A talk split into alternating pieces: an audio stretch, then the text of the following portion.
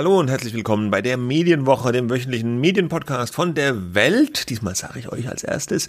Und Media. Mein Name ist Stefan Winterbauer von Media am anderen Ende der Leitung. Mein lieber Kollege Christian Mayer von der Welt. von der Welt. Genau. Ja. Wir müssen das immer ganz genau austarieren. Ja, wer macht Parität. wer, Parität. welches Medium. Naja, also es ist eine große Freundschaft äh, hier und Absolut. Ähm, ja, herzlich willkommen. Ja, wir hätten so viel, über das wir reden könnten. Offene Briefe, Finn Kliman, investigativer Journalismus. Aber wir haben uns gedacht, wir machen heute mal was ganz Verrücktes, nämlich eine Interviewfolge. Die sind ja sehr, sehr beliebt. Und äh, wir, oder du, muss man ehrlicherweise ja sagen, weil du hast den Gast herangekarrt und interviewt, hast ein längeres Interview gemacht mit einer bekannten Branchengröße, kann man schon sagen, Sebastian Turner. Wer kennt ihn nicht?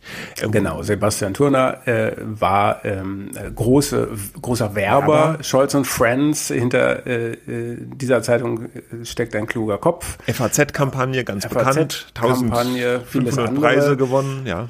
Genau, und in den vergangenen Jahren Tagesspiegel, Herausgeber und Mitgesellschafter. Äh, und äh, da hat er sich zurückgezogen äh, vor kürzerer Zeit und ist jetzt wieder Alleinunternehmer, mh, hat Trafo Media gegründet. Das ist so eine Beteiligungsgesellschaft für Tech und Medien.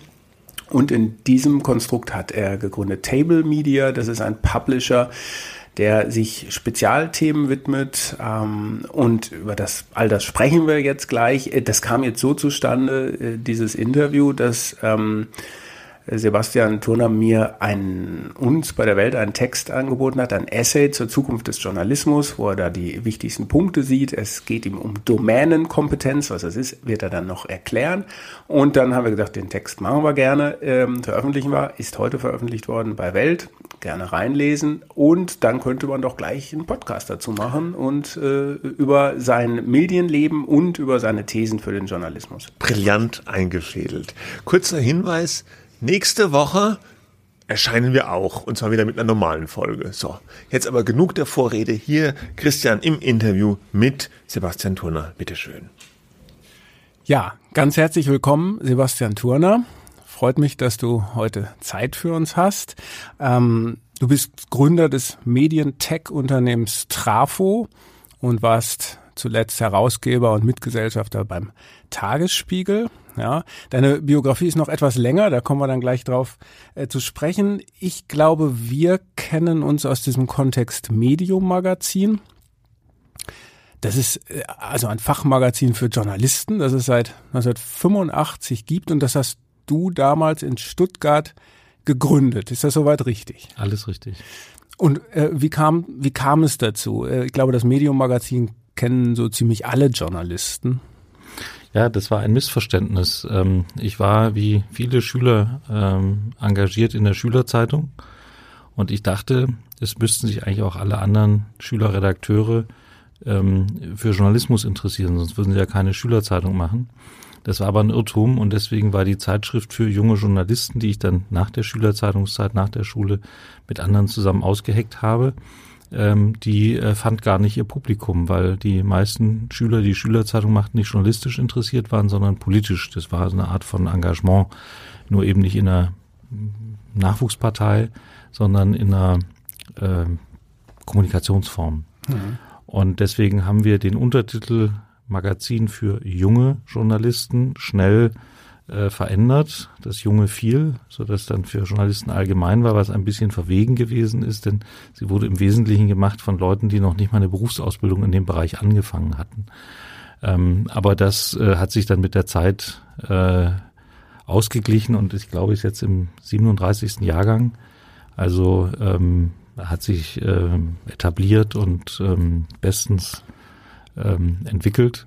Ja. Und äh, Ist ja in der das Kommunikationsfachpresse äh, ist schon häufiger. Es gibt Marken, die gibt es schon lange, Horizont, Kress und so weiter und so fort. Aber ihr wart da sehr vorne dran. Du hast eben wir gesagt. Und da waren ja auch illustre Namen äh, dabei. ja, also Stefan Cornelius, äh, Florian SZ. Illis, äh, Kai Diekmann, Oliver Schrott, Annette Milz äh, unbedingt zu erwähnen.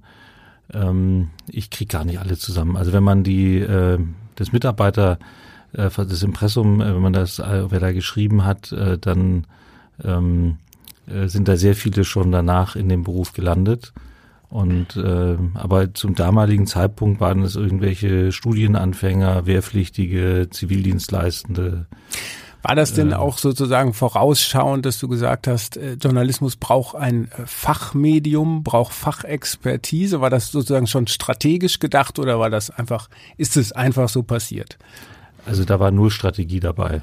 Äh, ich habe mich für das Thema interessiert. Ich wusste, da gibt's nichts. Habe gedacht, da kann man doch noch was machen. Und ähm, äh, ich habe erst hinterher erfahren, dass es eine namensgleiche Publikation vom evangelischen Pressewerk gab, Medium. Deswegen hat sich das Medium, das äh, dieser Kreis gegründet hat, hat sich dann Medium Magazin, also wir haben einen Teil vom Untertitel vorgezogen. Medium ist inzwischen verschwunden, äh, leider eingestellt worden, war eine gute Publikation, also das, das den Namen länger hatte. Und ähm, das hat sich, also ich, ich kann im Nachhinein sehr genau sagen, was die Erfolgsprinzipien waren, aber als ich sie angewandt habe, habe ich das nicht gewusst. Ja, der Wettbewerb damals war ganz stark geprägt ähm, aus einer Verbandsperspektive. Und das heißt, die konnten nicht das Individu, das, das, wie sagt man, das Wirtschaftsindividuum in den Mittelpunkt stellen, sondern es war halt ein Kollege. Also die konnten nicht ein Stück machen, ähm, diese neuen äh, Publikationen sind auf dem Markt und das sind ihre Konditionen für Freelancer. Das ist für einen Freelancer total interessant, aber so unter Kollegengesichtspunkten, warum soll man da diesen Wirtschaftsakteuren ein Forum bieten? Oder äh, wir haben personalisiert, wir haben über die äh, Leute geschrieben ähm, und nicht über die Kollektive, nicht über die Gruppen. Und äh, da waren weiße Flecken auf der Landkarte und dieser Nutzwert, äh, wie den Begriff kannte ich damals auch nicht, ähm, aber diese Personalisierung, der Nutzwert und die, ähm, äh, die, das Hereinbringen von wirtschaftlichen Fragen, was für Freelancer, aber auch für Leute, die in den Beruf rein wollen, von Bedeutung ist. Und das hatte immer so einen, so was Augenzwinkerndes, immer so auch, ich will nicht sagen frech, das ist vielleicht schon zu stark, ähm, so frech war es nicht, aber es gab diesen berühmten Wolf Schneider, der mit seinem berühmten Test äh, für seine Journalistenschule ähm, legendär war. Hm. Und äh, dann haben wir mit ihm ein Interview gemacht, habe ich einen Test rausgezogen, also ob er nicht auch mal einen Test machen will. Und das waren spiegelbildlich die Fragen, also sie waren nicht unfair oder, also er hat gefragt, wie viele Kantone hat die Schweiz und da war bei uns die Frage, wie viele Bundesländer hat Österreich. Und ich entsinne mich an einen Punkt, das war für ihn, also wir hatten ein gutes Gespräch und dann war da die Frage, welche ähm, weiblichen äh, Staats- und Regierungschefs in Europa fallen ihn ein. Und ihm fiel nicht ein die damals im Amt befindliche Margaret Thatcher. Und er sagte, dass ich, ich kriege es jetzt wörtlich nicht hin, aber so sinngemäß, dass es mir unterläuft, Prüfungsstress zu haben. Ja, also natürlich, Margaret Thatcher ist ja ein, wenn einer, das, die kannte natürlich eher als politischer Journalist und, und ungemein breit gebildeter Mann, aber auch er hatte Prüfungsstress. Ja, also diese Art von, von äh, Regelbruch oder von, von, von äh, schöpferischem Zugang ähm, haben wir da an vielen Stellen versucht ja. zu pflegen und ja. das hat es auch lesbar und interessant Vielleicht zum Teil gilt das sicherlich auch heute noch, werden ja auch hochstehende Journalisten und Verlagsmanager vielleicht etwas zu sehr mit Samthandschuhen angefasst, auch in der Branchenpresse. Ähm, auch heute noch, meinst du nicht? Ja, kann sein. Ja. Aber also jedenfalls, ich, das, es war eigentlich eher die, also da, da, das waren ja eben nicht nur kritische Fragen, sondern es war der Perspektivwechsel. Ja. Also ich finde, wie heißen weibliche Regierungschefs ist ja nicht, eine, nicht ein hartes Anfassen. Ich habe ihn ja nicht gefragt, ja. wie gehen Sie eigentlich mit den äh, mit, mit den Schülern um oder also der hatte, ich selbst habe ihn nie als als Lehrenden erlebt, aber äh, um den ranken sich ja Legenden. Das kann man, es war eher so die der Perspektivwechsel. Du hast einmal äh, sozusagen, du hattest eine Zusage zur Teilnahme an der Nannenschule, also dort mhm. Journalistenschüler zu werden, an der damals noch viel renommierteren Nannenschule als äh, heute, äh, hast das aber abgesagt zugunsten eines Studiums in den USA. Das ist richtig. Ich hatte, ja. Ähm, also man geht ja, wenn man sich dort bei der Nannenschule bewirbt, dann geht man davon aus, man kriegt eine Absage und wenn man sich um Auslandsstipendium bewirbt, geht man auch davon aus, man kriegt eine Absage, weil eben die, weiß nicht, wie viel Promille da durchkommen. Also selbst wenn man einen super Tag hat, kann es bedeuten, dass man eben das nicht schafft. Aber der Zufall wollte, dass ich sowohl einen Studienplatz bekommen habe in dem, im, im Ausland wie auch ähm, den Platz dort. Und ich habe dann ihm geschrieben, habe gesagt, also das äh, sei jetzt für mich äh, so unerwartet wie erfreulich. Und ich habe ihn um Rat gefragt und er hat dann sehr freundlich gesagt, fand ich sehr entgegenkommend, ja, machen Sie halt erst Ihr Studium und dann kommen Sie danach zu uns. So fand ich sehr ähm, freundlich, entgegenkommend. Und als dann das Studium zu Ende war, 89, fällt die Mauer und es haben sich meine ganzen beruflichen Pläne so viel, komplett äh, umgeändert, sodass für mich dann der Besuch von der Journalistenschule nicht mehr das Thema war. Wir sprechen heute im weitesten Sinne über die Kompetenz von Journalisten und der Medien, für die die arbeiten ne, und was die, was das für die Zukunft eigentlich bedeutet, die Kompetenz, ja, eigentlich etwas, was wir immer für selbstverständlich im Journalismus nehmen. Klar sind wir kompetent für alles. Ähm, aber äh, lass uns da noch mal kurz weitergehen in deinem äh, Lebenslauf, weil ich glaube, das auch irgendwie bedeutsam ist für die Thesen, die du auch in einem Essay, das wir bei uns in der Welt äh, veröffentlichen, ähm, äh, äh nochmal aufgestellt, dass wichtig ist.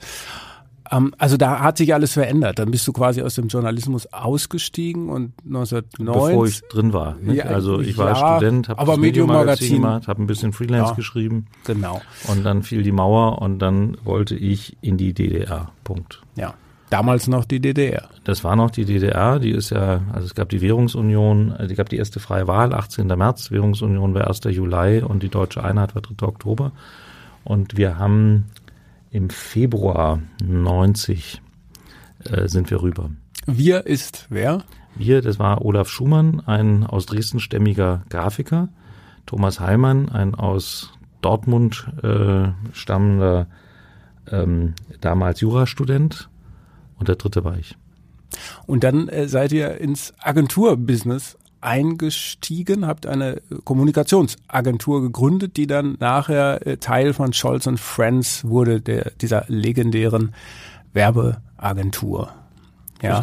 Ähm, was wenn, war denn da der Gedanke, dass ich meine, das ist vielleicht das eine zu sagen, okay, äh, jetzt öffnet sich die Mauer, wir äh, gehen zur Wiedervereinigung, Deutschland erlebt eine historische Sternstunde, aber dass man dann sagt, wir machen da eine Kommunikationsagentur ähm, auf, liegt ja jetzt vielleicht nicht unbedingt auf der Hand. Andere haben halt in der Zeit dann für Zeitungen gearbeitet, äh, die dann von Westverlagen äh, übernommen wurden. Ähm, ihr habt eine Kommunikationsagentur gemacht, also etwas zutiefst kapitalistisches, wenn man so will, ja. Also kapitalistisch ist alles das gewesen, was ich gemacht habe. Ja. Äh, wobei ich würde sagen marktwirtschaftlich oder wettbewerbswirtschaftlich. Aber ähm, der äh, Punkt war, also die, das, das kam durch Negativauslese zustande. Wir waren alle drei Studenten. Der Olaf war gerade fertig als Grafiker. Thomas und ich waren noch im Studium oder ich war auch gerade fertig. Bei ähm, Thomas Heilmann war noch das erste und oder das zweite Staatsexamen ausstehend und ähm, wir wollten auch unser Ding da jeweils zu Ende machen. Und ähm, aber was wir alle gemeinsam hatten, war keine kein Kapital und ähm, auch keine Berufserfahrung. Und ähm, Gott sei Dank haben wir keine Zeitung gegründet. Das hätte ich viel lieber gemacht. Ähm, das wäre aber der sichere Ruin gewesen. Es hat sich überhaupt gar niemand aus den Neugründungen der Zeitung durchgesetzt. Ähm, es gab damals, ich glaube in Leipzig gab es eine und es gab eine ganze Anzahl von, von äh, Gründungen. Und ähm, es haben praktisch ausschließlich die Bezirkszeitungen der SED überlebt. Und da ist ganz schön viel. Leute haben sich da auch wirtschaftlich, ähm, also haben da ordentlich verloren. Und wir hätten dann, also so eine Tiefverschuldung, aber es hätte uns eh keiner Geld gegeben. Aber hätte uns jemand gegeben, hätten wir da also einen ordentlichen Schuldenberg angehäuft. Und ähm, ähm, eine Agentur funktioniert wie eine Manufaktur. Du arbeitest los, wenn du Aufträge hast und bis dahin bist du der Ausbeuter deiner selbst. Das sind alles Größenordnungen, die kann man als Student super verkraften. Äh, wir haben uns am Anfang BAföG Ost gezahlt. Das waren, glaube ich, 300 Mark oder 350 oder sowas. Immer noch mehr als wer sollt. Also das äh, äh und man konnte es eh nicht ausgeben. Also ja. äh, insofern, äh, das, es, es war halt eine, eine, eine Dimension, in der eine Gründung ähm, risikoarm war. Und wir haben auch gedacht, also wenn das jetzt schief geht, dann geht's halt schief und dann wird es in ein, zwei, drei Monaten weggekellnert, was da an, an ähm, ja. Geld in die Grütze gegangen ist, aber es ging gar nicht in die Grütze. Wurde es dann aber gar nicht. Was war, wer war euer erster Kunde? Den ersten Kunden mussten wir selber machen. Also das war sehr interessant. Auch so, also wir, wir sind in die DDR gegangen, weil wir alle drei bisschen untypisch für unser Alter. Das war ja Nachrüstung und so weiter. Da waren also die, die ganzen Sprüche, die man jetzt auch nicht hören kann, gab es damals schon. Ich habe sie damals für großen Quark gehalten.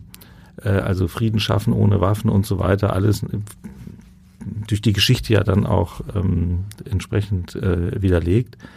Und ähm, ich fand es einfach vollkommen absurd, dass äh, meine Mitschüler und die Lehrer und ich weiß nicht, wir alle sehr viel berechtigtes Mitgefühl hatten mit den Menschenrechtsverletzungen in Mittelamerika, sehr zu Recht, ja, aber null in Mitteldeutschland oder in Ostdeutschland oder in der DDR, wie man das nennen will. Das, äh, und das ist, hat sich mit dem Mauerfall und dann danach hat es sich ja auch als eine unfassbare Heuchelei, wie jetzt mit der Ukraine offenbart, sollen doch die doofen Ostdeutschen für uns den Krieg alleine verloren haben. Ja, ist doch eine herrliche Strafe. Die baden es aus, uns geht's gut. Also das war eine, eine, ein, ein äh, mich hat das als junger Mensch beschäftigt. Ich war mehrfach ähm, mit Schüleraustausch, also so, ähm, ich glaube, Gesamtdeutsches Institut und ich weiß nicht wer, die haben so das angeboten. Äh, ich war mehrfach in der DDR gewesen, das hat mich äh, interessiert.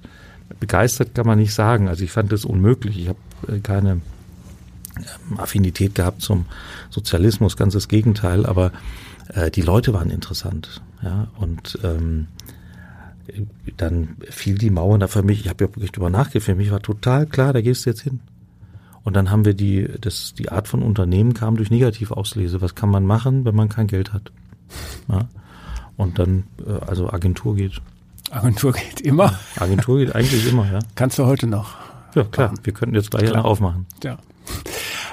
Es ging dann gut, ja, ähm, und habe ja eben Aber gesagt, Mensch, der erste ja. Kunde habe ich gerade. Ach so, ja, bitte. Ja, wir haben dann, also wir, wir gingen von Pontius zu Pilatus und überall wurde uns gesagt, ich mache jetzt den Dialekt nicht nach, aber sinngemäß, also Kommunikation, die haben das anders genannt, also Absatz, äh, so, alles kein Problem. Wir haben unsere Schwierigkeiten auf der Produktionsstrecke. Das waren, wenn die Leute nicht Parteifritzen waren, dann waren das Ingenieure und die waren total fixiert auf den Produktionsprozess und die damit verbundenen Probleme. Und das ist auch einer der Gründe, das hat mit der Treuhand gar nichts zu tun, dass ganz viel in die Grütze ging, weil die eben nur gewohnt waren, da kommt ein Zug, ein Güterwaggon kommt auf den Hof, der wird voll gemacht, der fährt nach Osten, das war Marketing. Ja.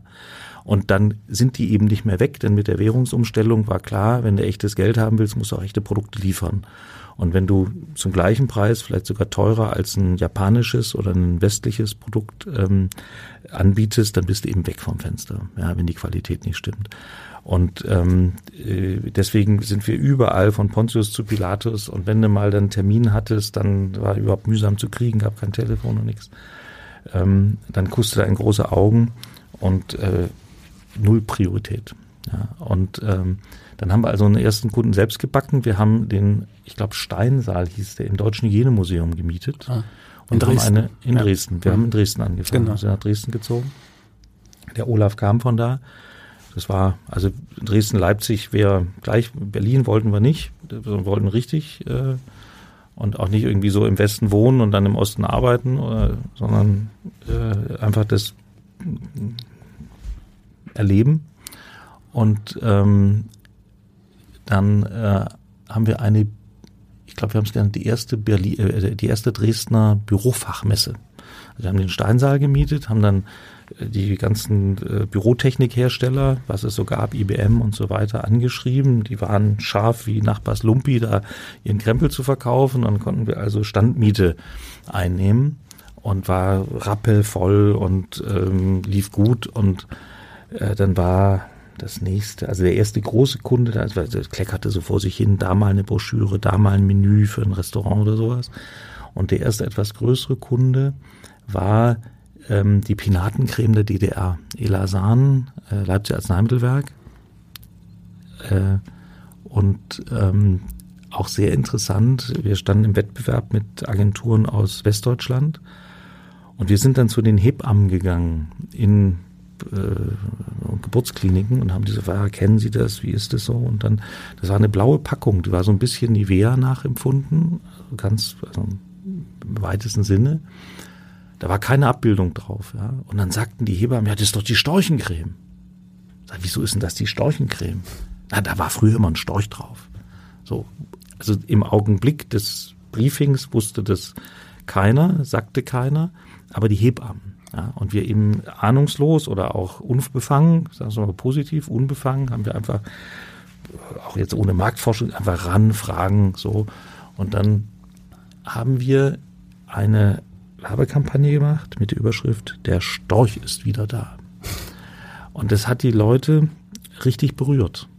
Ja, eine Ostmark kommt wieder und ähm, das hat ja jeder als Säugling, der jetzt äh, Vater oder Mutter geworden ist, als Säugling selber gehabt und kannte den Storch. Also und das war diese diese, ich würde es jetzt nicht als die größte schöpferische Leistung des 20. Jahrhunderts bezeichnen, aber es war eben auf den Punkt. Ja, es war ganz äh, auf Es hat die Ostalgie sozusagen vorweggenommen schon fast. Es hat mit Ostalgie nichts zu tun. Da ist in keinem, in keiner Silbe, da muss man auch vorsichtig sein. Es gibt ganz wenig Leute, die sich nach der DDR zurücksehen. 1990, 91 waren das nur medizinische Fälle. Ja. Ähm, aber ich, ich, noch ein anderes Motiv erinnere ich. wir haben für die Foron ähm, Waschmaschinenwerbung gemacht. Und ähm, die ähm, Küchen, die, in, in die das gestellt wurde in der DDR, waren klein. Deswegen waren das sogenannte Toplader. Also die belädt man von oben, kann nichts draufstellen. Während in Westdeutschland die Bullaugen vorne Frontlader sind. Und dann haben wir das Ding abgebildet.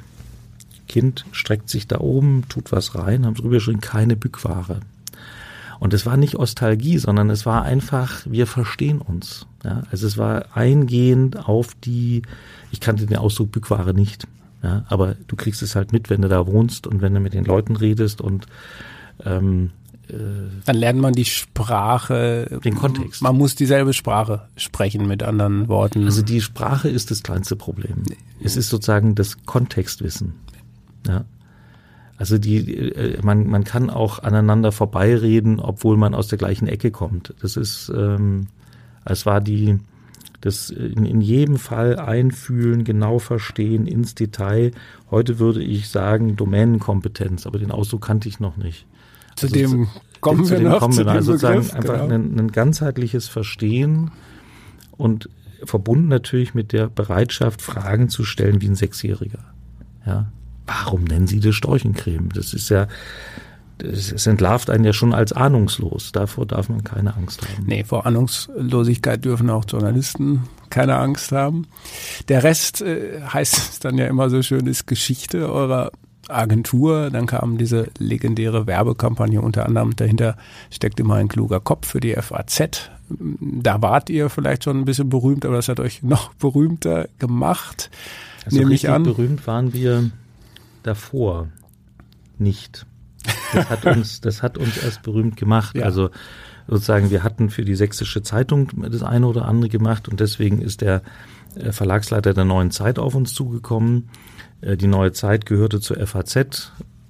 Dann sind wir eingeladen worden dort zum Wettbewerb und ähm, natürlich war mir der kluge Kopf, der ist viel älter als ähm, äh, ich es bin und auch als die Agentur ist es auch äh, überhaupt nicht unsere Schöpfung gewesen, sondern ganz im Gegenteil, die Leistung war, auf das Vorhandene, auf diese Ikone aufzusetzen und sie zeitgemäß zu machen und damit die FAZ auf der einen Seite als das Markenmonument, das sie ist, darzustellen und auf der anderen Seite gegenwärtig aktuell und, und ähm, ähm, anschlussfähig zu machen. Mhm. Und der schöne Nebeneffekt einer Werbung für eine Zeitung ist ja, dass man dann auch in den Medien selber groß gefeatured wird und auch in der Fachpresse und ja. dann fast keine Werbung mehr für sich selber machen muss, weil ja der wesentliche ja. Punkt war das bei der bei der FAZ-Kampagne ist etwas ganz Unmögliches, was Ungewöhnliches, was eigentlich in der Werbung nicht gemacht werden darf, äh, hatte auf einer Ebene stattgefunden. Also total plakativ. Man sieht dieses Icon der FAZ, dahinter steckt immer ein kluger Kopf, Bild irgendwie auf der ersten Ebene. Du hast eine halbe Sekunde, funktioniert es schon mal. Und dann passiert in diesen Motiven etwas, was ähm, eine ganz starke Involvierung des Betrachters einschließt. Und zwar ist da ein Rätsel. Wer ist eigentlich hinter dem Kopf? Der wird ja nicht abgebildet. Und der Kontext verrät es.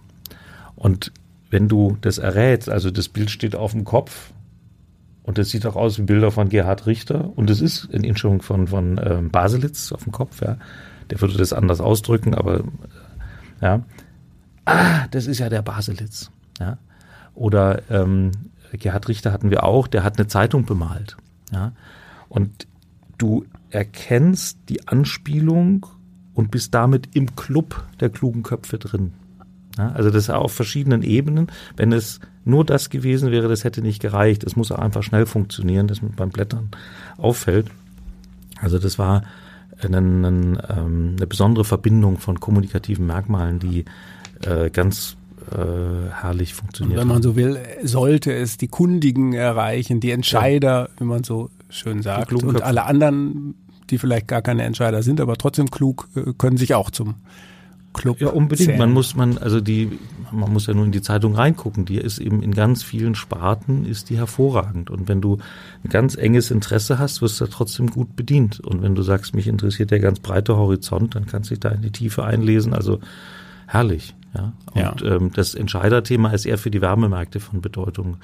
Als Leser kann da jeder zugreifen, der daran Freude hat und das also ich habe es als Student auch nicht jeden Tag gelesen, das war mir zu teuer, aber oft ähm, und ähm, habe da wahrscheinlich mehr drin gelernt als in manchem Lehrbuch. Ich mache mal einen kleinen Sprung. Scholz Friends wurde später an WPP verkauft, äh, die äh, Werbeholding. Ähm, du bist dann auch raus. Dann gab's, äh, glaube ich, in der Zwischenzeit mal, ähm, hast du kandidiert als Oberbürgermeister? Danach. Äh, ne, 2012 war ja, das, glaube ich. Ne? war elf. Ja. Äh, die Kandidatur war zwölf. Für die, äh, also als Parteiloser für die CDU in Stuttgart als Oberbürgermeister. Und die FDP und die äh, Freien Wähler und fast für die Piraten. Ja. Äh, ich habe mich in all den Parteien äh, zur Wahl gestellt und bei den Piraten kam ich auf Platz zwei, bei den anderen jeweils auf den Platz eins. Das ähm, äh, weiß nicht, ob das aus deiner Sicht, dann leben wir heute ein vermutlich ein anderes, wenn das geklappt hätte. Das Ergebnis war, glaube ich, respektabel, aber eben trotzdem äh, verloren. Und dann äh, kam sozusagen, der schloss sich der Kreis wieder ein bisschen zumindest zum Journalismus. Dann 2013 bist du erst Herausgeber, Mitherausgeber beim Tagesspiegel geworden, Aufsichtsrat. Dieter von Holzbrink Medien. Ähm, Dieter von Holzbrink hat dann ja seine eigene Mediengruppe äh, gegründet ähm, ähm, mit äh, Wirtschaftswoche, den, den Wirtschaftsmedien, mit dem Tagesspiegel, der Hälfte an der Zeit und dann 2014 äh, auch mit Gesellschafter. 20 Prozent, glaube ich, waren das. Und da habt ihr einiges aufgebaut beim Tagesspiegel jetzt speziell, ähm, wo du dann äh, Mitgesellschafter warst, also Newsletter gemacht, neue Formate gegründet. Causa war so ein ähm, eine Beilage, äh, gedruckte Beilage, auch digital äh, für also bestimmte Zielgruppen, die sich gar nicht sozusagen nicht der Berliner und die Berlinerin an sich war damit angesprochen, sondern bestimmte Zielgruppen. Ähm, äh, Konferenzen gab es, alles, was man heute so heute, sage ich mal, klassisch um eine Medienmarke drumherum macht. Ähm, und dann äh, hast du aber gesagt äh, vor einiger Zeit, nee, ich, ich steig da wieder aus. Ja, ähm, warum eigentlich? Das lief ja, du redest auch heute gern noch sozusagen über die ganzen Erfolge, die ihr beim Tagesspiel gemacht habt, ist, glaube ich, die, die größte reichweitenstärkste, auflagenstärkste Zeitung in, in Berlin ähm, schon äh, lange. Aber ist ja ungewöhnlich eigentlich, dass man dann sagt, ich bin hier Mitgesellschafter, wir haben hier dieses und jenes gemacht, erfolgreich. Ähm, auch, auch Fachangebote aufgebaut, über die mhm. sprechen wir gleich.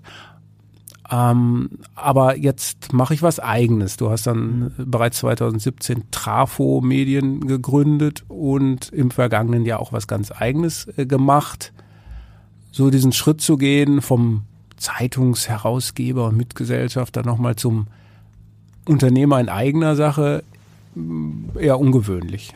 Ja, also für mich war eher in Unternehmen des existiert, einzusteigen, ungewöhnlich. Ich habe davor immer in Eigengründung gearbeitet.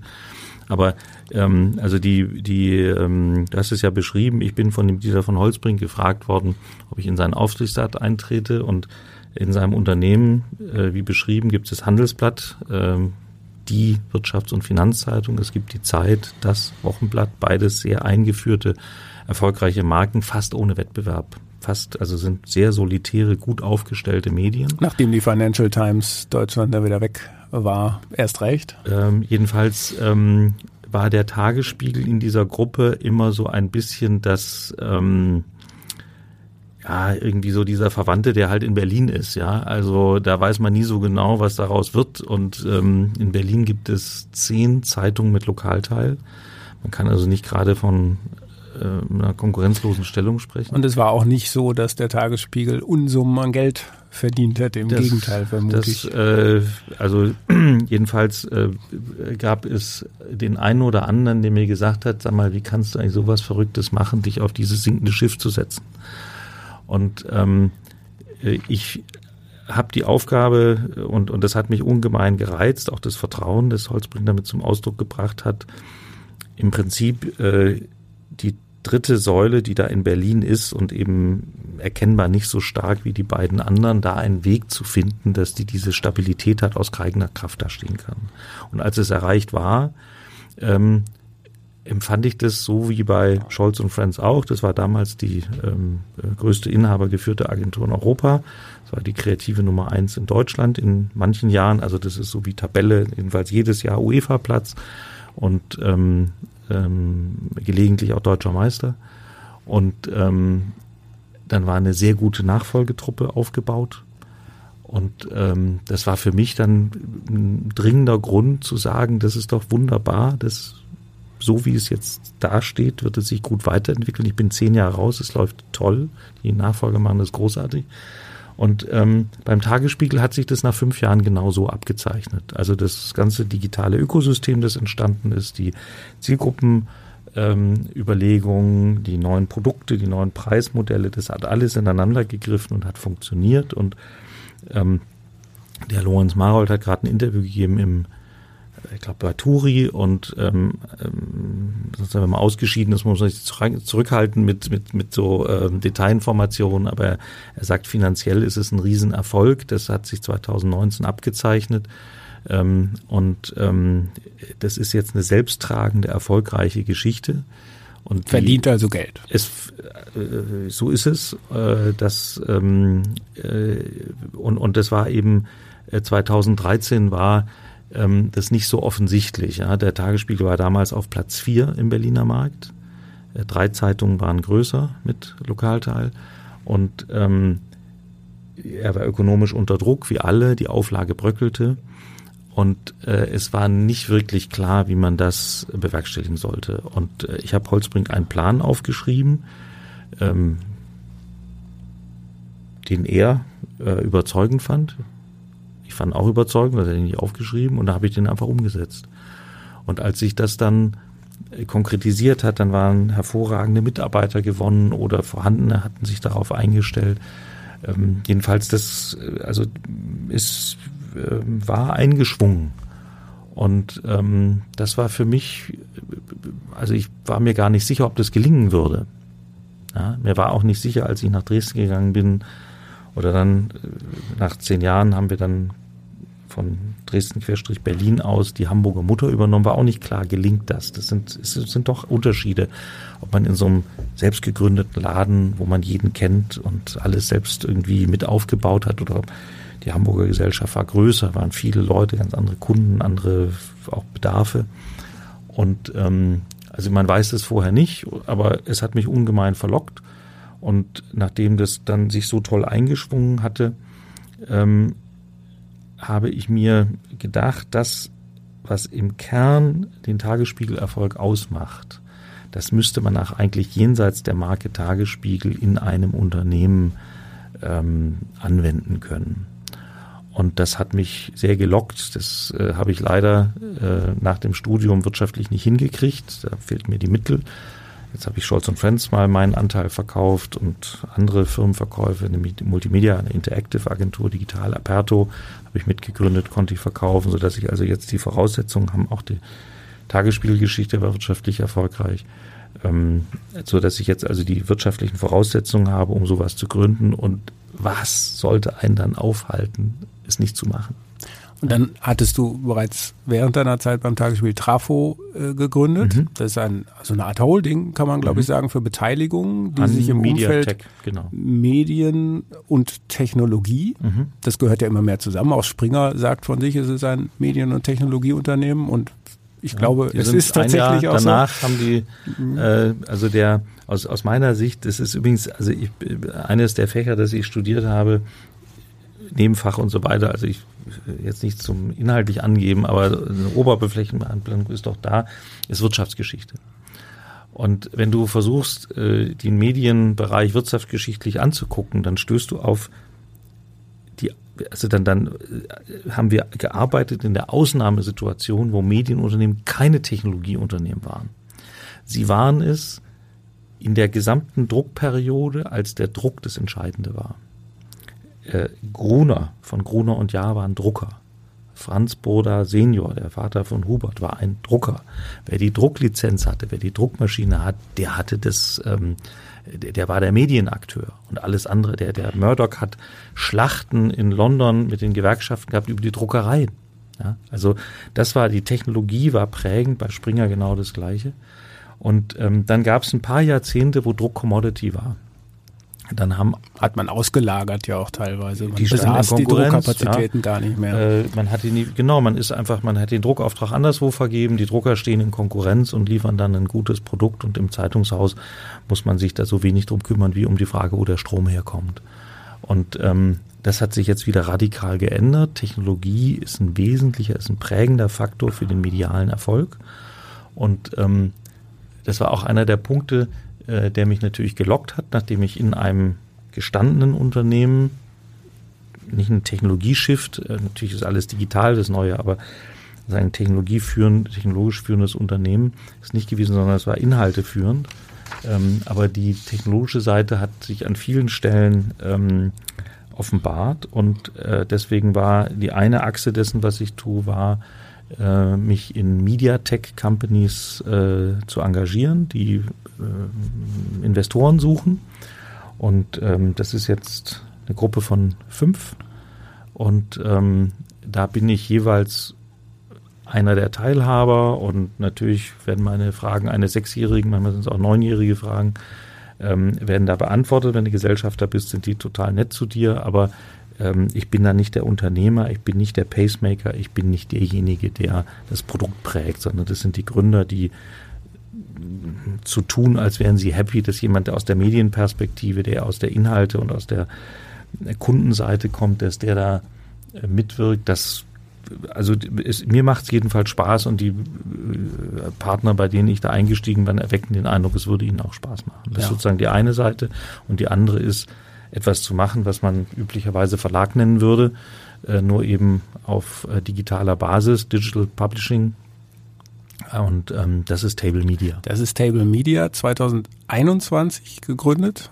Äh, ja, ähm, es ist 21 kam die erste Publikation raus aber 20 war sie dann gegründet, damit äh, alles am 1. Januar losrollen kann. Und du hast es eben schon angedeutet, das ist etwas, das ihr beim Tagesspiegel eigentlich so ähnlich schon auch gemacht habt. Also mhm. Newsletter, in erster Linie Newsletter, aber Angebote, journalistische Angebote zu entwickeln für bestimmte Entscheider, Zielgruppen in verschiedenen Branchen. Also, äh, also der, der Ansatz ist ja? eigentlich äh, breiter und allgemeiner. Okay. Äh, nämlich in auf weißen Flecken auf der kommunikativen Landkarte ein überlegenes inhaltliches Angebot machen. Und rein zufällig halt, naja, also äh, ein, ein, ein Newsletter für Berlin-Lichtenberg ist kein Berufsangebot. Ein Newsletter für die queere Szene von Berlin ist kein Berufsangebot. Und äh, beim Tagesspiegel haben wir rund um die Marke Tagesspiegel alle nur erdenklichen weißen Flecken und es sind riesige es sind riesige Flächen. Das hat mich selbst erstaunt, wie viel da von diesem intensiven Wettbewerb nicht beachtet worden ist. Ähm, Und ähm, beim, beim Tagesspiegel ist ein ganzes Universum. Ich glaube, es sind 50, 60 Produkte entstanden, die ähm, auf die Marke Tagesspiegel bezogen sind. Und bei Table habe ich mich sozusagen nochmal neu hingesetzt, auf das weiße Blatt Papier geguckt und gesagt, was sind eigentlich die großen Themen, die unterversorgt sind? Und da stößt man auf. Unterversorgt von den klassischen Medien.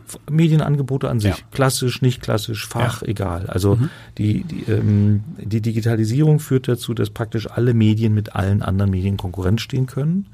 Von überall kann man angegriffen werden, überall kann man angreifen und derjenige, der am Laptop sitzt oder an seinem Rechner sitzt oder am Handy, der kann eben jetzt eine internationale Fachzeitschrift lesen, dann kann er eine Regionalpublikation und dann einen, einen, einen Einzelkämpfer.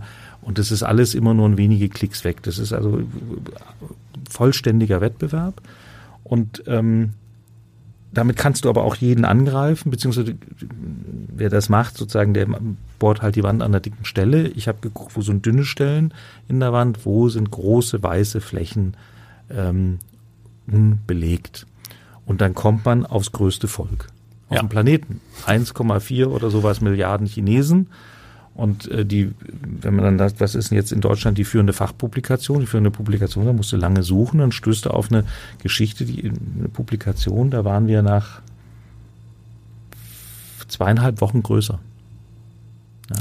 Das heißt, also China war euer erstes mhm. großes Thema bei Table Media. Andere kamen dazu, aber äh, lass uns mal kurz über China reden. Wie viel arbeiten da, wie viele Mitarbeiter hat Table Media China heute?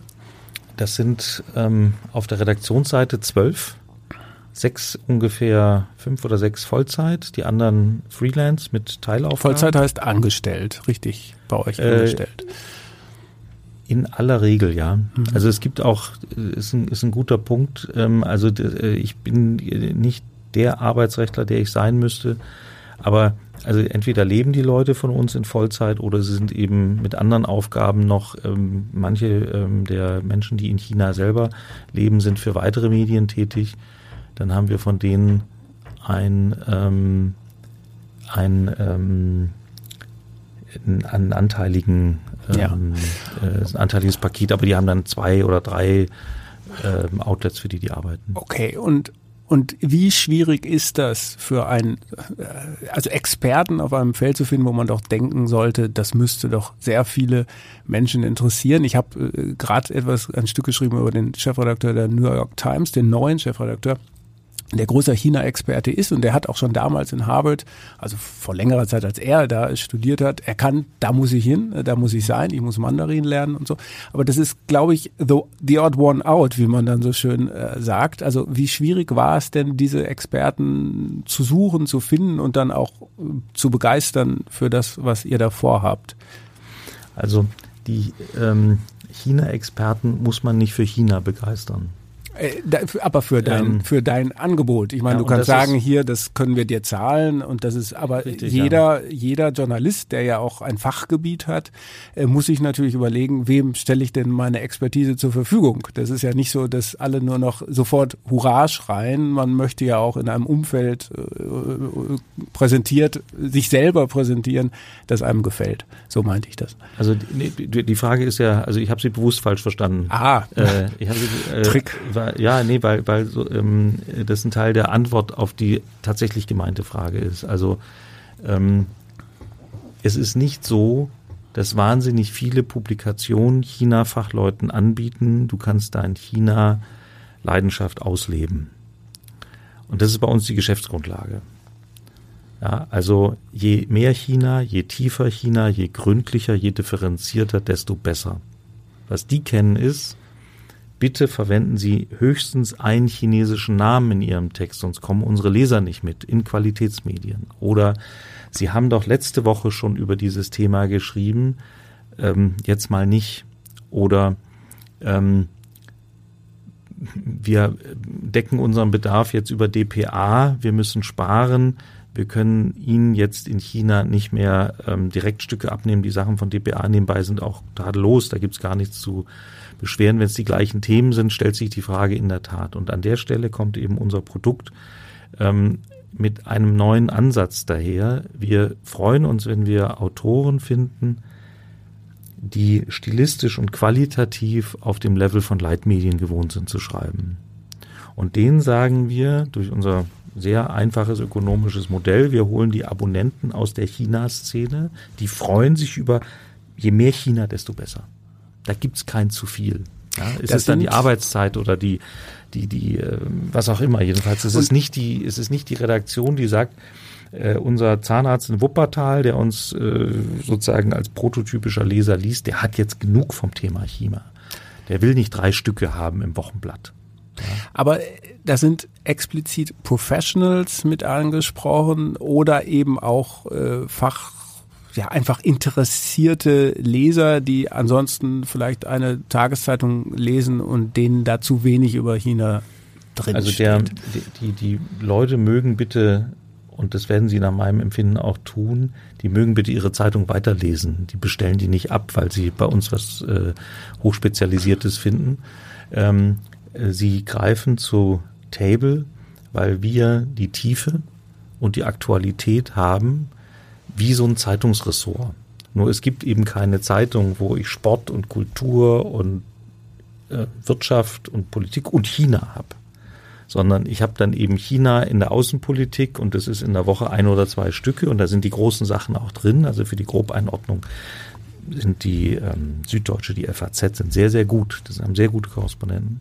Nur, wenn ich jetzt etwas wissen will über die Ratingagenturen in China, oder wenn ich wissen will, wie ein bestimmter Mittelständler vorankommt oder wenn ich wissen will, wie ist es eigentlich mit der Einkommensteuer für Expats, ja, ähm, dann können die nicht in die Tiefe gehen, weil es einfach ihr Publikum nicht so stark interessiert. Ja. da kommen wir rein, deswegen ist ein berufliches Interesse fast immer die Voraussetzung, aber das über alles hinweg. Also in der Wissenschaft, in der Wirtschaft, in Politik, Ministerien, NGOs. Ähm, jetzt habe ich garantiert noch eine wichtige Gruppe vergessen. Wir bringen einfach das gesamte China-Universum und sind damit auch so ein Stück weit ein Lagerfeuer für diese Gruppe. Da mhm. kommen dann auch Porträts, da kommen Leute vor, die sich untereinander kennen, aber die sonst in den Medien keine Rolle spielen, denn wer interessiert sich für den Chef der Außenhandelskammer in Shanghai? Ja, also solange der nicht verhaltensauffällig wird, kommt er nicht in die Zeitung. Ja, ein bisschen ist das das Modell von Politico äh, in den USA, die auch so sogenannte, das nennt sich ja Verticals im Fachbegriff aufgebaut haben zu Spezialthemen Energie, Handel, äh, Außenwirtschaft, was weiß ich. Also das erste Vertical kam, glaube ich, äh, aus vor 450 Jahren aus Leipzig. Das ist die Fachzeitschrift. Nur eben unter den digitalen Bedingungen mhm. äh, kann man es mhm. täglich machen. Und ähm, das Irre ist, ich meine, das das ist wirklich nicht in meiner Fantasie, auch in der letzten Ecke nicht drin gewesen, als ich mit diesen Sachen angefangen habe, dass man jetzt mit meinen wirtschaftlichen Möglichkeiten eine Zeitung rausgibt, wenn man so will, die jeden Tag erscheint über China und aktuell verfügbar ist in entfernten Provinzen Chinas. Ja, wir haben Leser in reichlicher Anzahl in China. Ja, das ist eben, die Digitalisierung macht diese Dinge möglich und mit diesem Blick da drauf zu gucken, sieht man auf einmal Geschäftschancen, die eben unter Druckbedingungen illusorisch gehen. Bis, also bis das Ding da angekommen ist, ist alles, was drin steht, veraltet. Mhm. Wenn man es mit Luftpost oder sonst was dahin schickt. Apropos Geschäftschancen, Geschäftsmodell, wie viele, jetzt bezogen beispielsweise auf China, wie viele zahlende Abonnenten, denn frei verfügbar ist das ja nicht in der Regel nach einer Probephase, wie ja. viele zahlende Abonnenten braucht ihr denn, um das im laufenden Geschäft finanzieren zu können? Oder ist das im Augenblick noch ein Zuschussgeschäft und ja, ihr wollt also irgendwann mal schwarze Zahlen schreiben? Also wir wollen und wir werden schwarze Zahlen schreiben. Wir haben einen Plan. Wir sind besser als der Plan. Also äh, und wir brauchen ungefähr 1000. 1000. Die man davon braucht. Also aber, für aber so eine Zahl von zwölf Mitarbeitern schreibenden. So ist es. Ja. ja. Also das dürfen auch 1200 sein, aber das ist ungefähr die Hausnummer. Und Was kostet das denn im Monat? Äh, nicht ganz 200 Euro, 199. Ja. Also die, die Eigenschaft von diesen Verticals ist ja, dass sie eher hochpreisig sind. Es gibt auch kostenlose Versuche, jetzt beispielsweise erfolgreich Axios in den USA, die so ein bisschen sowas ähnliches machen, aber sozusagen für zahlende Professionals macht ihr das in Deutschland im Grunde, was, was Politico und, und andere schon, schon angefangen haben. Ähm, und äh, als weitere Themen habt ihr da schon identifiziert Bildung. Jawohl, wir haben ein, also die, die was mich erstaunt hat, ist, dass so galaktische Riesenthemen wie China und Europa nicht belegt sind. Ja. Ja, also die europäische Regulierung äh, hat für uns in Deutschland eine überragende Bedeutung. Und da zeigt sich gleich wieder dieses Dilemma. Die deutschen Korrespondenten in Brüssel verstehen ihr Handwerk, aber die Chefredakteure in Deutschland sagen, nicht schon wieder deine Digital Service Act Geschichte oder nicht schon wieder dies oder das. Und ähm, mich rief jetzt ein Journalist an, der zu dem Thema recherchiert hat, der hat uns über die Suchworte gefunden und der sagt, also ihr habt das gründlichste und tiefste und beste Angebot zu dieser digitalen Gesetzgebung und zum Thema Green Deal auch noch. Und ähm, das ist also nochmal ein ganz anderes Themenfeld, aber auch von riesiger Bedeutung.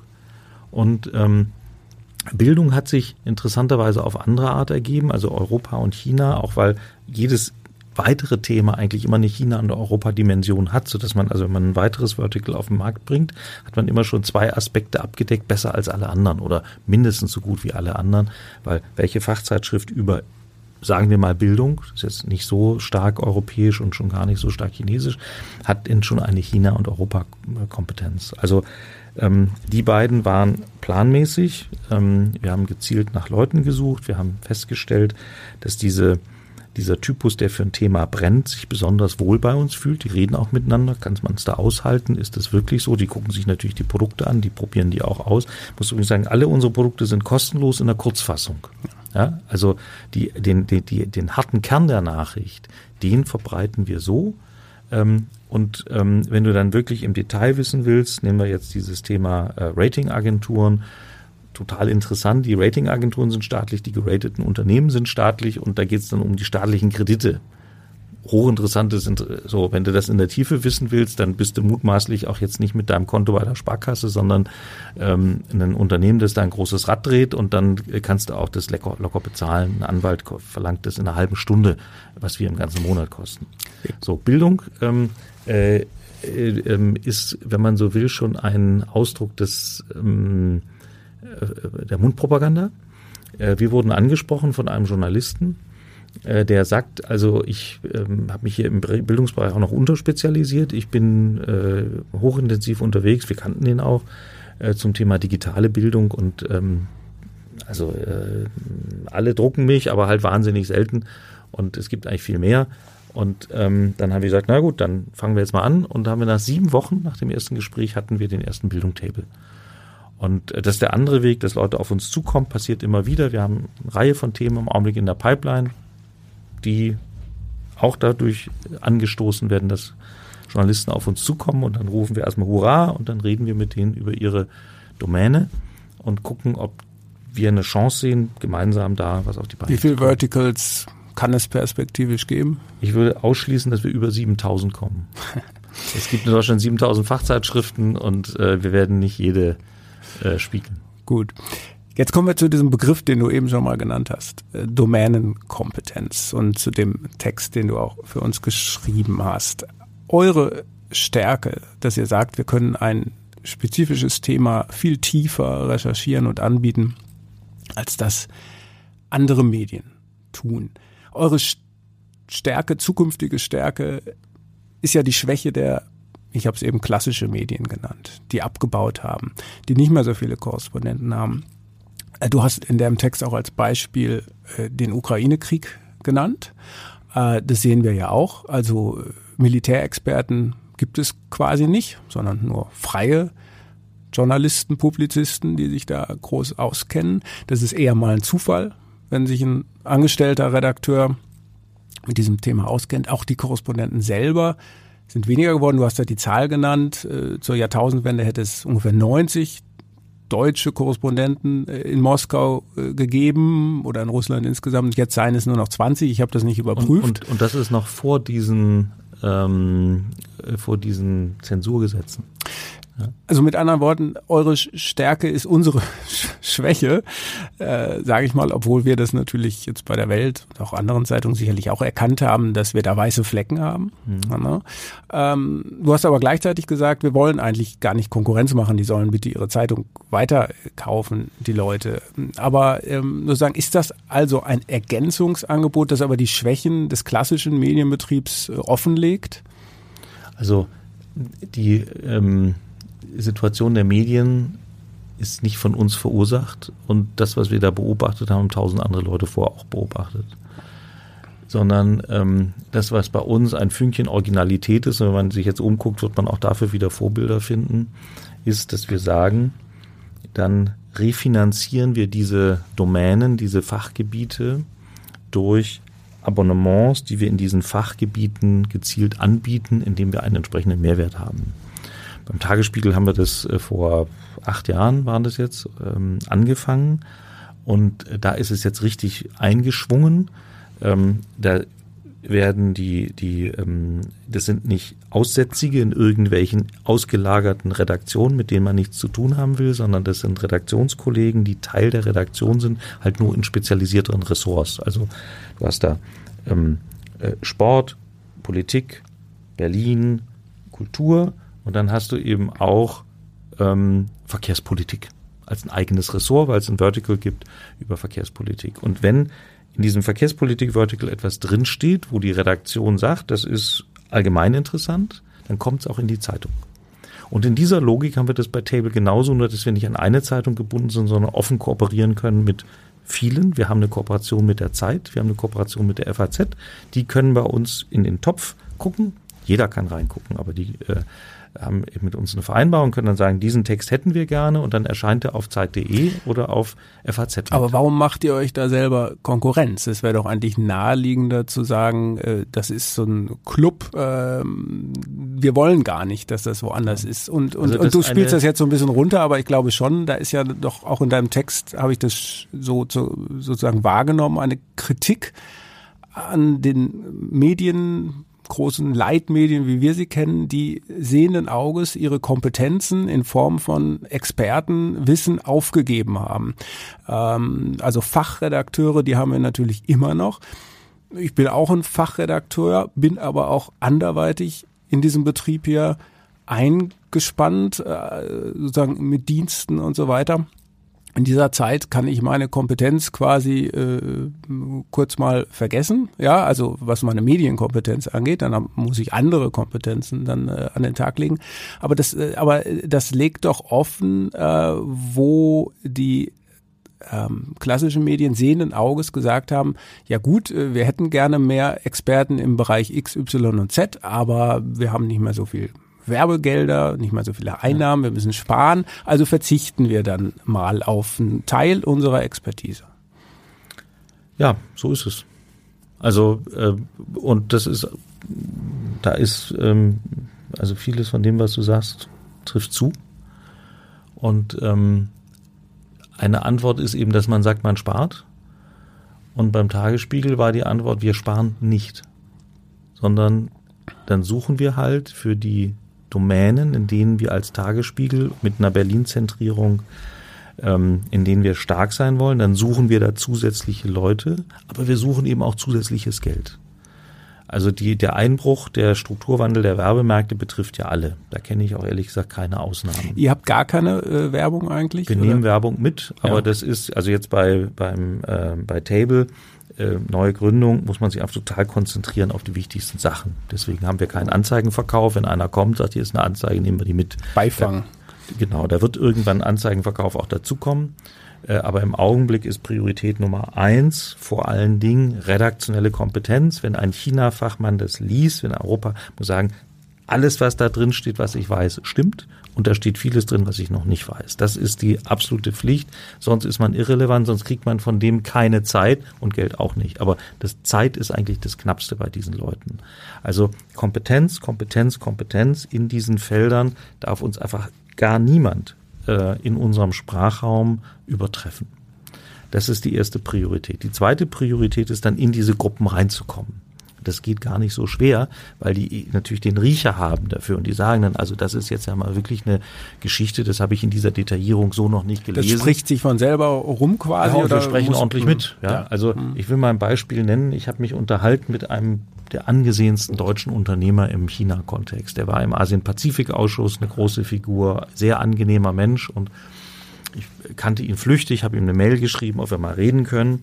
Und dann sagte er, nicht wissend, was da kommt. Also Herr Turner sehr höflich. Ähm, ich finde es toll, was Sie machen, aber ich glaube, Sie kommen 20 Jahre zu spät. Wir sind alle in China. Wir kennen uns da auch aus. Und äh, also ich wüsste jetzt nicht, was ich da, was da fehlt. Und dann fragte ich ihn, wie informieren Sie sich über die Wasserstoffstrategie der Chinesen im 14. Fünfjahresplan? Das sagt, hast du aber vorbereitet, diese Frage, oder? Ich wusste, dass das seine Branche ist. Ja. ja. Wäre seine Branche Schraubenmuttern gewesen, dann hätte ich ihn gefragt, ähm, wie informieren Sie sich darüber, dass der, dass die Chinesen einen Maschinenbau-Champion formen? Ja, also äh, man muss sich natürlich ein Stück weit auskennen. Ich bin weit weg von dem China-Fachmann, aber ich kann mich da auf so ein Gespräch schon vorbereiten, dass ich, ich lese natürlich die eigene Publikation äh, auch mit Freude und intensiv. Jedenfalls, er sagte, wenn Sie das bringen, muss ich Sie lesen. Es erwartet nur keiner. Und natürlich kann man sagen, also wenn die Welt jetzt darüber intensiv schriebe, da würde ich als Weltleder auch sagen, also weiß nicht, was wollen die da für, mit der Sackkarre für ein Buch jeden Morgen bringen, dass die diese Bandbreite haben. Also wir gehen auch auf Felder, die einfach weiß waren. Aber natürlich, das ist sicherlich ein Punkt und das ähm, war für mich beim Tagesspiegel ein hochinteressantes Erleben. Äh, als Zeitungsherausgeber wird man eigentlich auf jeder Veranstaltung von der Seite angequatscht, was habt ihr wieder für Mist gemacht. Ja, so. Und dann kommt irgendetwas. Und natürlich viel Schule.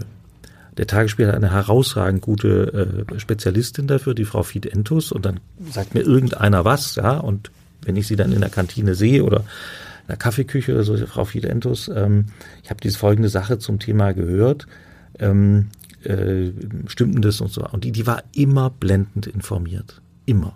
Also die hat diese Domänenkompetenz und wenn der Tagesspiegel das Thema Schule in Berlin aufgäbe, dann müsste man auch an allem zweifeln. Also das, äh, das war sozusagen eingeschwungen, das hat auch mit mir gar nichts zu tun. Aber was mir auffiel, ist, dass diese Frau Fied Entus immer nur von dem, was sie weiß, einen Bruchteil schreiben kann. Weil eben nur, weiß nicht, zwölf Prozent der Berliner Haushalte Kinder haben. Ja, sonst sind die ausgeflogen und die haben gar keine oder sind selber Kinder. Jedenfalls die, ähm, ist ein relativ kleiner Anteil, ist erstaunlich niedrig. Und aus der Logik des Horizontals, des Bandbreiten, des horizont erweiternden Mediums, muss man eben überall Beschränkungen machen. Und da ist natürlich die Frage naheliegend, warum macht nicht Susanne Fied Entus eine Publikation, wo sie alles reinschreibt, was sie weiß? Und nun ist leider sie das nicht. Das wäre eine tolle ähm, Kollegin für ein Bildungstable. Wir haben einen nicht minder tollen gefunden ähm, und haben jetzt ein ganzes Team, das darauf arbeitet. Ähm, aber der, die, die Logik ist, man erschließt Bereiche, die gar nicht beschrieben wurden und ähm, kompensiert zugleich etwas, was in den breit angelegten Leitmedien mhm. äh, im Rückgang ist. Ja, es ist, also es ist beides, ne? Es ist im Rückgang. Manches könnten die Medien, die traditionellen Medien noch weiterbringen. Sie tun es teilweise nicht mehr. Und, aber es gibt auch ein zu viel, ne? wo dann der normale Abonnent überfordert wird. Das ökonomische Problem ist das folgende. Wenn man jetzt nicht das Thema Schule, was dann immerhin noch zwölf Prozent der Familien betrifft, hat, sondern sagen wir mal Osteuropa oder postsowjetische Machtkonstellation oder Rüstungsdetails oder also alles das, was jetzt ähm, auf einmal äh, hohe Aktualität hat, das vorzuhalten, obwohl es praktisch nie gebraucht wird. Das ist eigentlich eher die Logik einer Universität und des Orchideenfaches. Da sagt die Gesellschaft, wir wollen einen Professor für Ukrainistik haben, wenigstens dreimal. Ich weiß gar nicht, ob es öfter als einmal gibt. Ja. Oder wir wollen einen ähm, äh, Spezialisten haben für bestimmte Sprachen und so weiter. Da kann jemand koptisch an der Humboldt-Universität, ja. Das, das halten wir als Gesellschaft vor, aber das privatwirtschaftliche Unternehmen Zeitung ähm, muss sich das natürlich überlegen. Und als die Zeitungen in Geld gebadet haben, ja, als die Stellenmärkte Geld ausgespuckt haben, das ganze Rubrikengeschäft, also hier bei Springer gibt es viel kundigere Gesprächspartner als mich, was für aberwitzige Beträge hier ins Haus reingepresst wurden. Ja. Der, der, der interessante Punkt bei Springer ist ja, dass die ähm, Werbeanzeigenumsätze hier mit Stellenanzeigen nie so hoch war, aber jetzt hat man halt im Digitalen dazu gekauft. Ja, da war dann die vielleicht die FAZ oder die Zeit äh, viel weiter vorne. Also der, oder bei Immobilien die ja. Morgenpost in Berlin oder so. Ja, ja oder die, das Hamburger Abendblatt ja. äh, ist ein, genau. ein Rubriken äh, Cash Cow gewesen, wie nichts Gutes. Ja. Also da gibt's ja kundige Leute im Haus, die man das besser fragen kann als mich. Aber als sich die Werbemärkte gewandelt haben, kann man sagen, Respekt, Springer hat den Stellenmarkt, den es in der Welt nicht gab, auf dem digitalen geholt. Aber die, die es eben in Print hatten, ähm, haben äh, dramatische Erlöseinbrüche. Und ähm, dann zu sagen, die Domänenkompetenz, die nicht regelmäßig abgerufen wird, die brauchen wir uns auch nicht mehr zu leisten, ist ökonomisch nachvollziehbar. Aber es haben sich eben dadurch weiße Flecken vergrößert. Und das Modell, das ich bei Table jetzt äh, konfiguriert habe, ich erfinden wir Quatsch, weil das gibt's alles schon irgendwo. Lustigerweise in Dänemark auch, ja. Ähm, das Modell, das ich da jetzt äh, mit, mit Kollegen konfiguriert habe, ähm, ermöglicht es jetzt, das zu machen, was Zeitungen eben praktisch nie machen, nämlich da ist ein neues Thema, da setze ich mich jetzt mal richtig drauf. Bei unserem Bildungtable ist der Schwerpunkt digitale Bildung. Ähm, das haben auch die eingeschwungensten Bildungsspezialisten, haben das nicht so sehr auf der Pfanne, sondern die schreiben eher über pädagogische Konzepte, alles wichtig und, und äh, Arbeitsrecht und Verbeamtung und so weiter und ähm, Planung und Lehrplan, alles wichtig, aber das Thema Digitales ist ähm, äh, das eben ein großes neues Feld und da können wir uns jetzt mit dem Hechtsprung reinbegeben. Und es gibt ja auch die großen Technologieunternehmen, die da auch mitmischen. Ne? Die sind ja, da ja auch alle involviert. Übrigens auch da nochmal einen Befund, der mich selber ein Stück schockiert hat. Ja, also es gibt eine Fachpublikation, die wendet sich an den öffentlichen Sektor und da wird das Thema digitale Bildung im Wesentlichen von Autoren bestimmt. Da steht sogar drunter Microsoft.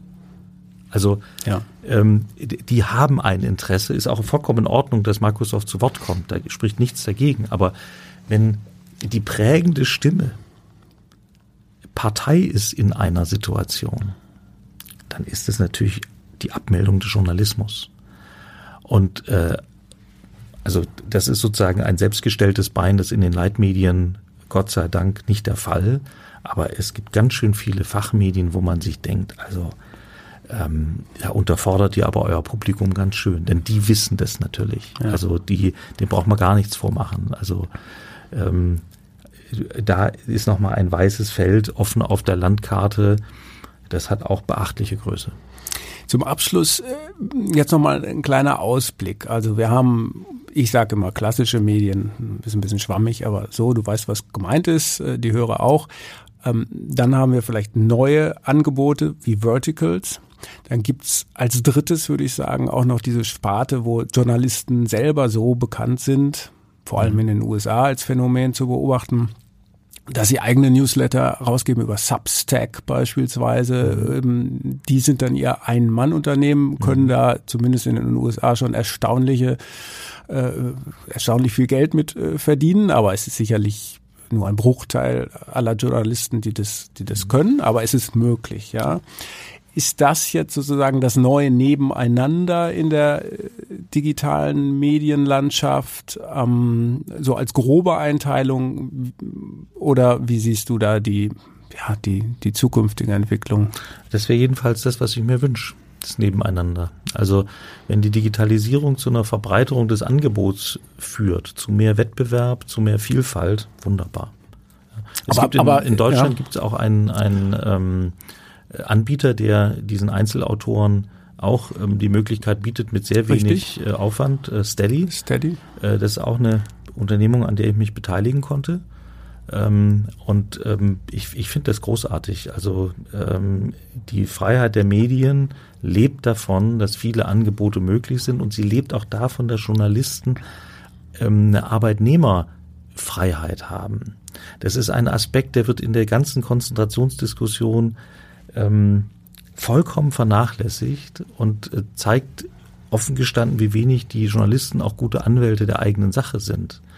Wenn es ganz wenige Arbeitgeber gibt für Journalisten, man sich sowieso nicht selbstständig machen kann als Publisher, wie es eben mit Steady und mit Substack gehen würde.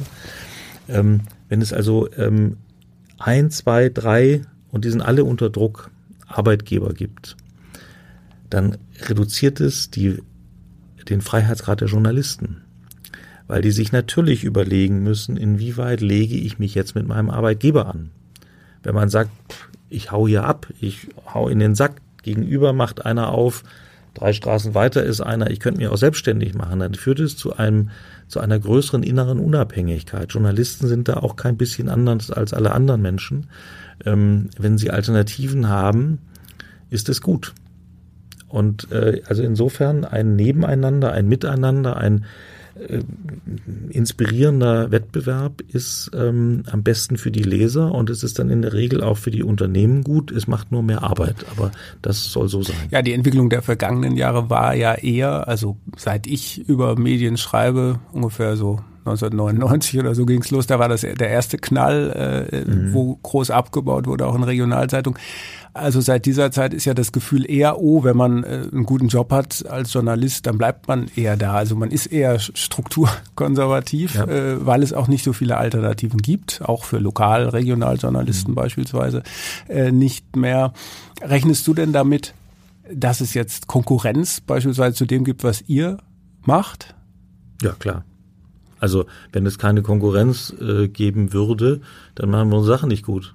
Mhm. Also das, ähm, äh, mich hat es gewundert, dass es beim Tagesspiegel, obwohl es diesen intensiven Wettbewerb in Berlin gibt, es beim Tagesspiegel ähm, eigentlich keine der anderen Publikationen auch nur ansatzweise einen vergleichbaren Weg eingeschlagen ist. Also ich muss da nochmal eine, eine Sache, die hat mich wirklich geplättet. Also man kann auf ich weiß nicht, ob es heute noch so ist, ich habe es zu oft gemacht, aber man kann auf Verlegerveranstaltungen in Berlin eine Frage stellen, wo man sagt, wer auf der Erde soll die denn eigentlich aus dem Stand beantworten können, wenn nicht die? Die Frage geht so. Schleswig-Holstein hat weniger Einwohner als Berlin. In Schleswig-Holstein gibt es 40 Lokalausgaben. Wie viele Lokalausgaben gibt es in Berlin? Und wie ist die Antwort?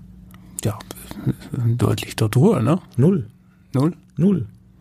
Lokalausgabe heißt, es ist eben nicht für ganz Schleswig-Holstein, sondern es ist für Eckernförde. Ach so. Ah, oder es ist okay. für Husum. Ah, oder es ist für Rendsburg. Mhm. Und äh, eine Lokalausgabe für Spandau ja. ist mit dem Untergang des Spandauer Volksplatz weg. Ah, ja, also ja. alle Zeitungen haben Vollausgaben. Und jetzt ein anderer Punkt, den man als Verleger auch wissen kann. Ähm, die Haushaltsdurchdringung da, wo kleine Einheiten abgedeckt werden. Also in Bayern gibt es das rund um Bayreuth und so weiter 50 Prozent. Jeder zweite Haushalt hat eine Zeitung. Das sind hochgesunde, hocherfolgreiche Unternehmen. Ja. Und dann hat man die Großstadtzeitung und es ist nicht nur Berlin, wo die Leute, auch, wenn sie schon keine Flughäfen können, warum sollen die Zeitung können? Man könnte ja denken, alles ungeeignet, so ist es halt in der Hauptstadt.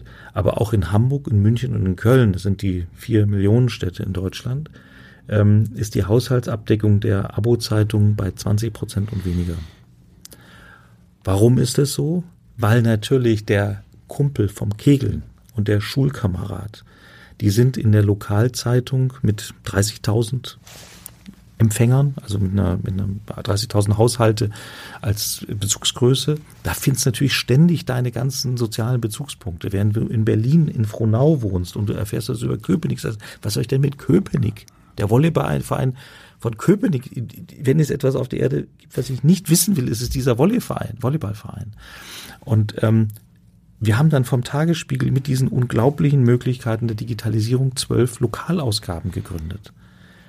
Inzwischen ist der Tagesspiegel in Ostberlin größer als die Berliner Zeitung. Das war mal ein Ding der Unmöglichkeit. Als ich angefangen habe, hätte ich das prognostiziert, hätte man gesagt, trinken Sie nicht solche Sachen oder rauchen Sie sowas nicht. Das ist nicht gut für Sie und Sie reden erkennbar Stuss. Der ähm, Tagesspiegel hat durch dieses ganze digitale Ökosystem eine Durchdringung in so vielen Teilzielgruppen, dass die Summe von alledem jetzt ökonomisch tragfähig ist. Und diesen Ideenreichtum, den können auch andere haben. Das ist jetzt keine Geheimwissenschaft, aber man muss eben, und das ist das Glück vom ähm, Tagesspiegel mit dem Dieter von Holzbrink als ähm, Verleger, ähm, man muss eben auch diesen Augenblick Atem haben, um nicht nur die neuen Sachen sich auszudenken, sondern um sie auch erfolgreich einzuführen. Gut, dann schauen wir mal, wie lang euer Atem ist. Ich hoffe, sehr lang und äh, wünsche viel Erfolg für die Dankeschön. zukünftigen Vorhaben und vielen Dank für das Gespräch, Sebastian. Ich danke.